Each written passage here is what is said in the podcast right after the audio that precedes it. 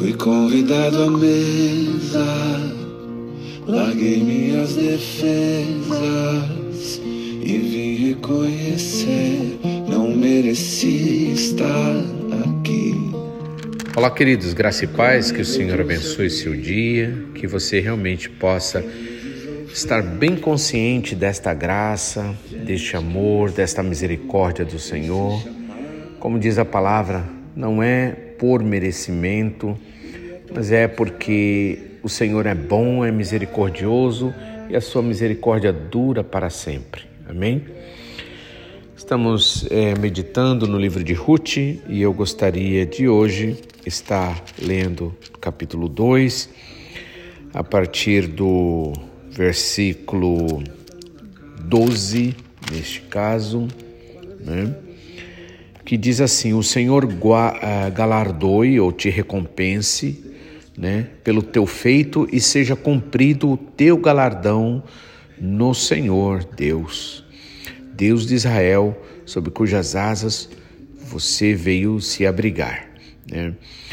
E aí, quando Boaz, que para mim nesse caso tem a figura de Jesus Cristo, aquele que é o nosso que nos resgata, aquele que é o que nos é, salva da situação, da dificuldade, do problema, né? E acima de tudo da nossa indignidade, fazendo com que nós consigamos um, um, um lugar especial, né? Então, Boaz né, representa Jesus Cristo nesse caso aqui. É, e aí, no versículo 13, no, em primeiro lugar, na, antes, né, quando a primeira vez Boaz se refere a fala com Ruth, né, considerando que Boaz era um cara muito respeitado, era um cara nobre, era um cara rico, era um cara que tinha todas as condições. Na verdade, quem tinha antes direito, vamos dizer assim, para resgatar a família ali, era um outro parente, considerando a linhagem ali, era um outro parente, né, de Elimeleque. Mas, é, assim como o Senhor Jesus Cristo, ele nada faz, né, de forma injusta, por isso é muito importante a gente entender isso, como o nosso pastor Takama sempre fala sobre a questão de direito, né? Então, eu, o pastor sempre falou uma coisa que eu acho muito importante, parece simples aparentemente, mas não é uma coisa muito importante. Deus não pode ser acusado de injustiça. Deus não trabalha com injustiça, né? Deus é santo, Deus é puro, Deus é verdadeiro né? Nele não há sombra de dúvidas. Então, como ele não pode ser né, acusado de injustiça, Deus espera que eu e você, nosso Pai Celestial, espera que eu e você conheça-o verdadeiramente, conheça o seu amor, a sua graça, é, entenda a nossa responsabilidade nele, né, no reino de Deus. E sendo assim, o Senhor, nós vamos em outras palavras, dar direito ao Senhor de trabalhar em nós e através de nós. Então, interessante da primeira vez que Ruth, que o Boaz falou com Ruth, Ruth vai e diz assim, é, como que o Senhor, o versículo 10, né? Então ela caiu sobre o seu rosto e se inclinou é, diante da bondade ali do, de Boaz, né, para ela, e disse-lhe: Por que achei graça em teus olhos para que faças comigo, faças caso de mim? Ou seja, considere a mim, né?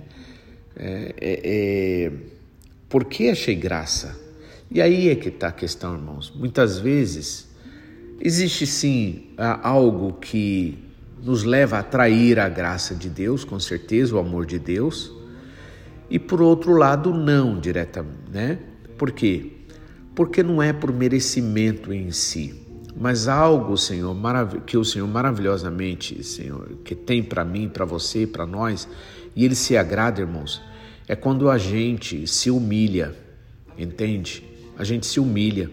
Porque quando nós nos humilhamos diante de Deus, diante da verdade, né?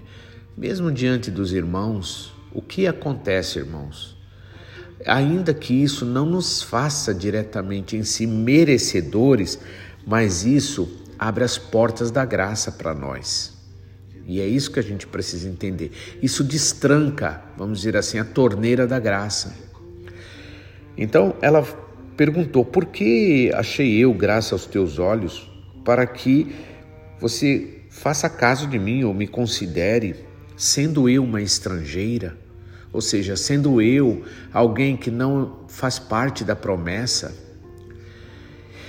E também, como o pastor também Takama sempre fala sobre as fases. Quando você vem do, do mundo, né?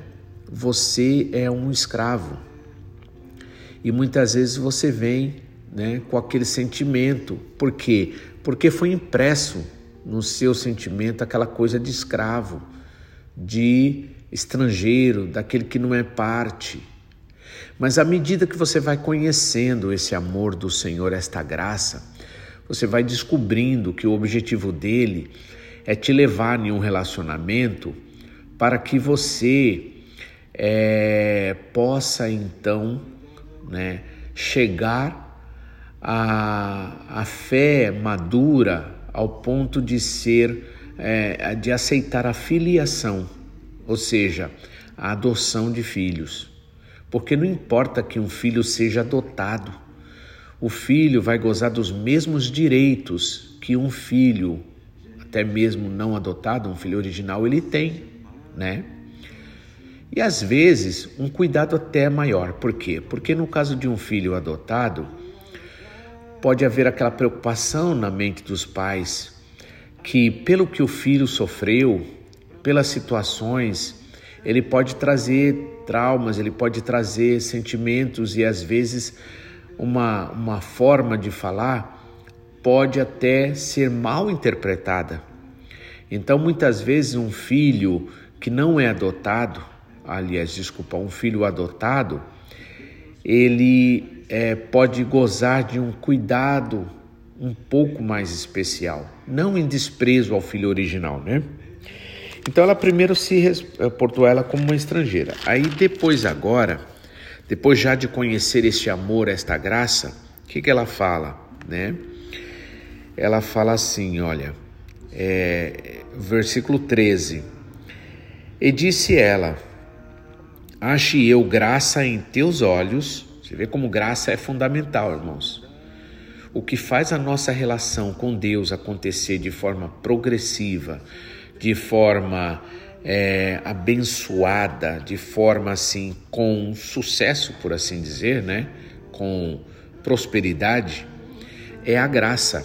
Então, ela vai e diz: é, Ache eu graça. A graça não pode faltar na nossa vida, não pode faltar na sua vida.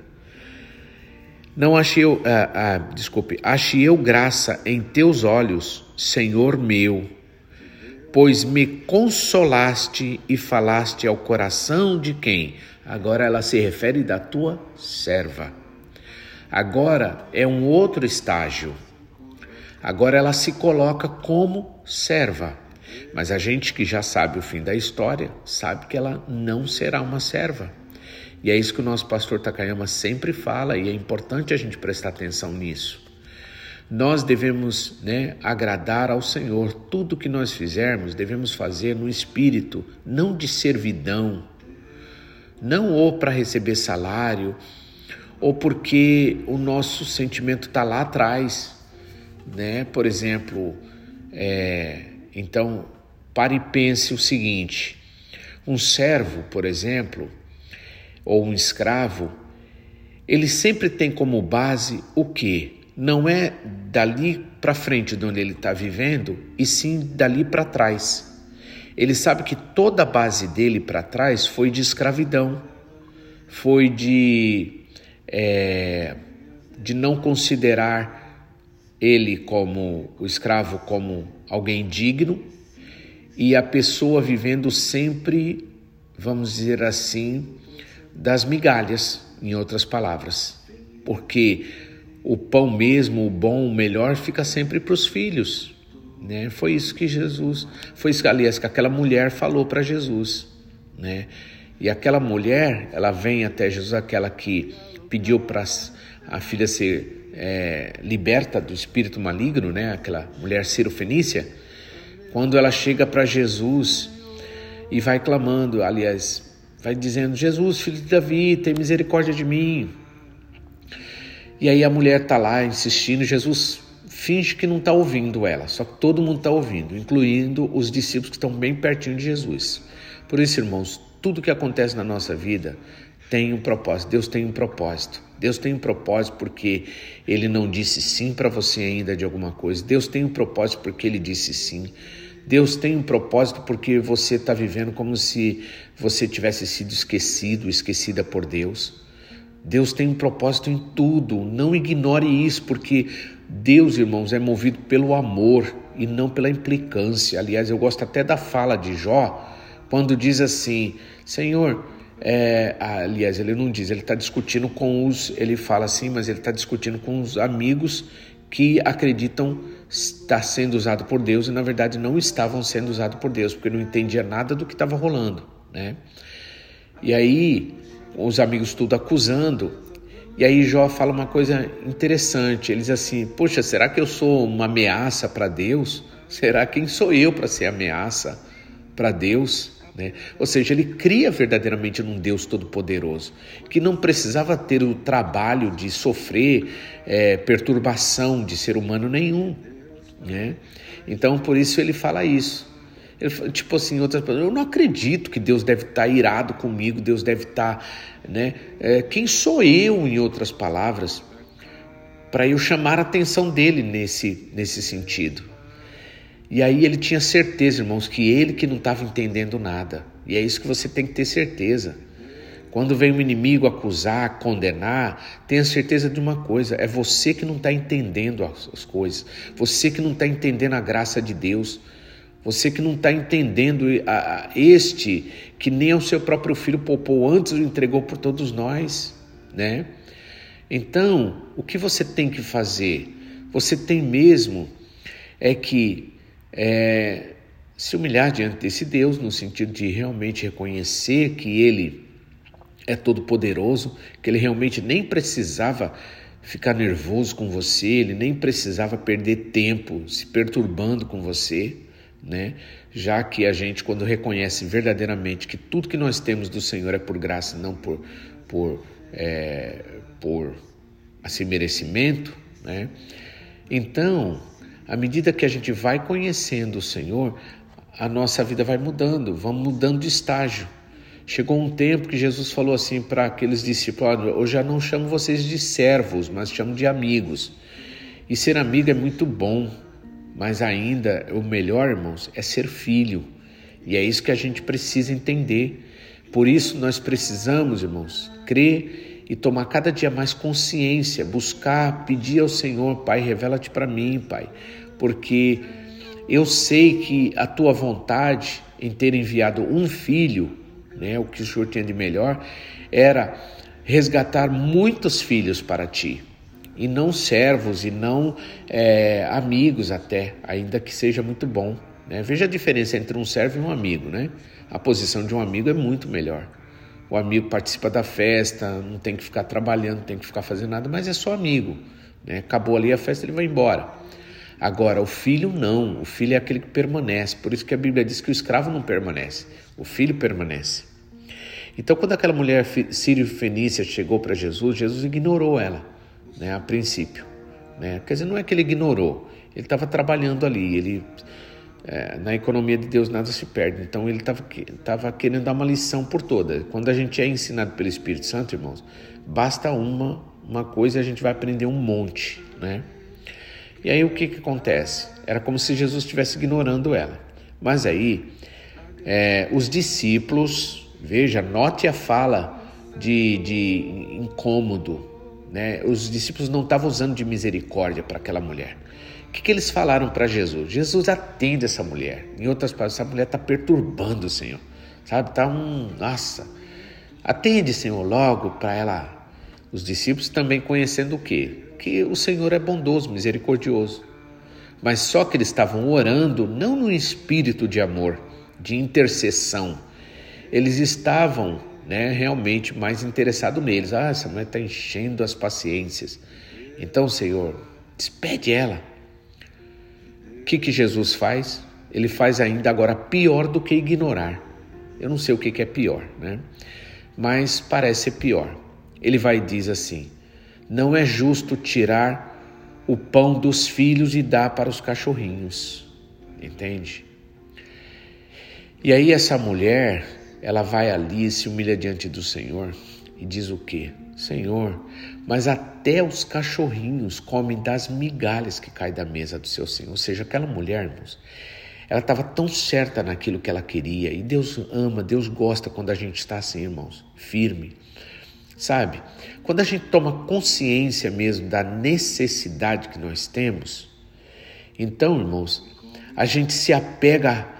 Poxa, o Senhor é a nossa única esperança, então é a Ele que a gente vai se apegar. Não tenho outra, não tenho nada aqui nesse mundo.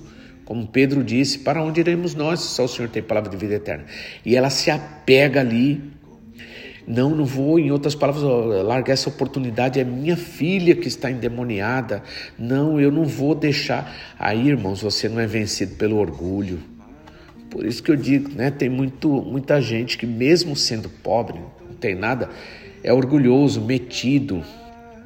Ah, não quer ajudar, então, né? Eu lembro que aconteceu um caso assim comigo uma vez. Eu, a gente tinha tido, eu e um amigo meu, tínhamos tido problema no, num carro, né? E daí deixamos o carro em um posto e pegamos o ônibus. Só que a gente estava sem dinheiro lá no Brasil, né? É, sem muito dinheiro, aliás. Estava com um pouquinho que não daria para a gente ir, porque como esquecemos o documento no carro, tínhamos que voltar. E aí eu pensei, bom, o pouco dinheiro que a gente tem, a gente garante para a ida, né? Para o, o volta a São Paulo, que a gente ia indo para a chácara lá. E como eu tinha usado algum outro dinheiro lá na chácara, então eu voltei, estávamos com pouco dinheiro. Então, para voltar até o carro e pegar os documentos, a gente tinha que pegar um ônibus, porque já tinha rodado bastante. E aí não aparecia, não aparecia ônibus, era tarde da noite já, só aparecia um ônibus executivo, um especial lá. Aí o que acontece? Aí eu cheguei de sinal como se realmente fosse pegar simplesmente normal, ônibus, com dinheiro tudo normal, que todo mundo espera que seja isso, motorista. E eu cheguei e falei pro rapaz, falei pro cara, motorista, moço, será que podia dar uma carona pra gente até o rapaz? Eu acho que é tão comum muitas vezes o pessoal ficar enrolando os outros, por isso que a Bíblia diz, por se multiplicar, Jesus falou, por se multiplicar a iniquidade, o amor de muitos esfriará. Tanta gente faz é, é, mau uso da boa fé das pessoas que muitas vezes um que realmente não quer enganar é até confundido. E aí o rapaz chegou e falou assim, aí o, o motorista falou, não, não, desce, desce, desce, desce, desce. Aí eu, e pior que para mim, de fato, irmãos, apesar de eu ter realmente pouquinho de dinheiro, mas só daria para garantir, era melhor assim, se tiver que sofrer, lutar, vamos lutar agora, durante aqui, e vamos garantir a paz para depois, ou seja, pouco de dinheiro a gente deixava para sossegar lá. Né? Se eu usasse o dinheiro agora, o pouco dinheiro, o que, que ia acontecer? Eu não ia, é, depois ia ter a luta no final. Então é melhor lutar agora. É, eu, pelo menos, sempre pensei assim. E aí o que, que eu fiz? Me agarrei ali. E o cara, não, desce, desce. Falei, não, moço, por favor, eu estou falando sério, o nosso carro teve problema, nós esquecemos o documento, precisamos pegar tal, não sei o quê. E o cara desce, desce, desce, mandando descer. E eu não descia. Por quê, irmãos? Porque eu vi aquilo como a única oportunidade que a gente tinha naquele momento de pegar aquele carro. Aí o que que acontece? Aí, irmãos, nessa hora você não tem vergonha. Eu nunca fui de pedir nada para ninguém, não sou.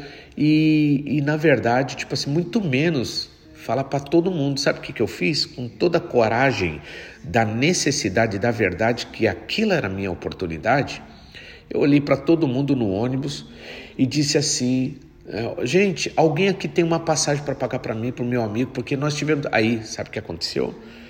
O, o motorista, eu acredito que numa fração de segundos passa na cabeça dele uma coisa vai aparecer um salvador da pátria e vai ficar chato para mim, porque eu posso é, ajudar esse cara e eu não estou ajudando. Então, quando ele viu eu fazer isso daí, ele depois já mudou. E ele disse: Onde é que é? Onde é? Eu falei: Ah, no próximo posto. E daí, então tá. E aí levou a gente. Veja só. E eu vejo, quando eu uh, falo dessa mulher Fenícia, que primeiro ela é ignorada, aparentemente, mas Jesus não estava ignorando ela. É, o Senhor realmente, Ele sabe até onde a gente aguenta. É, depois, ela, ela, ela vai ouve uma palavra até ofensiva, né? E aí os humanistas, cuidado com esse lance do humanismo, irmão. É muito bom a gente realmente ser respeitador, tal tudo, mas irmãos, existe também uma coisa, irmãos, Deus sabe o que fala. Deus sabe porque as palavras dele é desse jeito e não da outra, do jeito que a gente quer. Deus sabe porque está escrito isso na Bíblia e não aquilo que a gente queria, o mundo queria. É por isso que cuidado, tem gente hoje querendo mudar a Bíblia, irmãos. A palavra tem que ser pregada na sua íntegra. E aí o que acontece? Aquela mulher ouve a palavra ofensiva, ó, oh, é, não é justo tirar o pão dos filhos e dar para os cachorrinhos. E aquela mulher diz: Não, Senhor, mas até, mas Senhor, até os cachorrinhos como da migalha, ou seja, eu não estou pedindo demais, eu sei que o Senhor é rico em bondade e misericórdia, então, por favor, atenda isso. O que, que Jesus diz para aquela mulher? Olha, mulher, a tua fé te salvou, vai, a tua filha está curada. E aí falou para o próprio povo dele: Nem mesmo em Israel eu encontrei tanta fé. Tá vendo só? Então, irmãos, quando a gente tem consciência que precisa mesmo daquela bênção, que, e, e aquilo, irmãos, vai ser para a glória de Deus, porque a gente sabe que Deus é poderoso. Então a gente vai orar com firmeza, a gente vai orar com certeza. Se a gente não for movido no, no orgulho, naquele meu caso que aconteceu do ônibus lá, Imagina que se eu tivesse movido pelo orgulho e não por uma necessidade mesmo de verdade, a primeira hora que o cara falasse para mim, desce, desce, desce, eu ia falar, ah. E aí ia embora xingando, como muita gente faz naturalmente. Mas não, irmãos, se tratava de uma necessidade, eu acreditava realmente, entendeu? Como eu disse, tinha até um pouquinho de dinheiro, mas era melhor garantir para o final. Então, Muitas vezes, irmãos, a gente quer gozar as coisas boas agora, não quer lutar, não quer fazer nada agora, né? Mas é melhor, irmãos, fazer o que você tem que fazer logo, entende? E deixa o descanso para o final, né? Então, irmãos, é assim. Agora, Ruth passa de estrangeira para quê? Para serva. E a serva, querendo ou não, já goza de algo muito melhor do que o estrangeiro. Por quê? O servo já está diretamente ligado com o senhor ou com os filhos.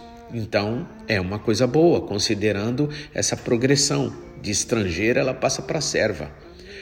Agora, Jesus falou né, que não chamaria mais os, os, os, os, os discípulos de servos, mas sim de amigos. E aí você considerando amigo nesse caso já é bem melhor do que ser servo. E por fim, né? O ideal que Deus quer mesmo de você é que você seja filho, você seja filha. Porque o Senhor Jesus Cristo, Deus não mandou um servo, ele se fez servo, mas ele era filho, né? Mas ele se fez, tá? Mas ele não era.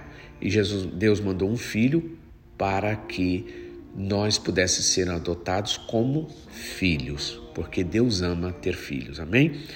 E filho, irmãos, não é, é qualquer pessoa que acredita em Deus. Por isso Jesus Cristo disse dele mesmo, ele falou: Eu sou o caminho, a verdade e a vida, ninguém vem ao Pai, ao Pai, senão por mim. Então, somente através de Jesus verdadeiramente é que é possível você se tornar filho de Deus. Fora disso, é criatura ou às vezes mesmo no meio do povo de Deus, pode ser servo ou pode ser estrangeiro. São abençoados, né? Porque esse Deus é um Deus misericordioso, de graça, mas ele quer ser seu pai. Amém? Que Deus abençoe em nome de Jesus. E amanhã estaremos de volta, se assim o Senhor nos permitir, em nome de Jesus. Recomeço na casa reunidos nele, nosso encontro é casa de Deus Pai, de Deus Pai, de Deus.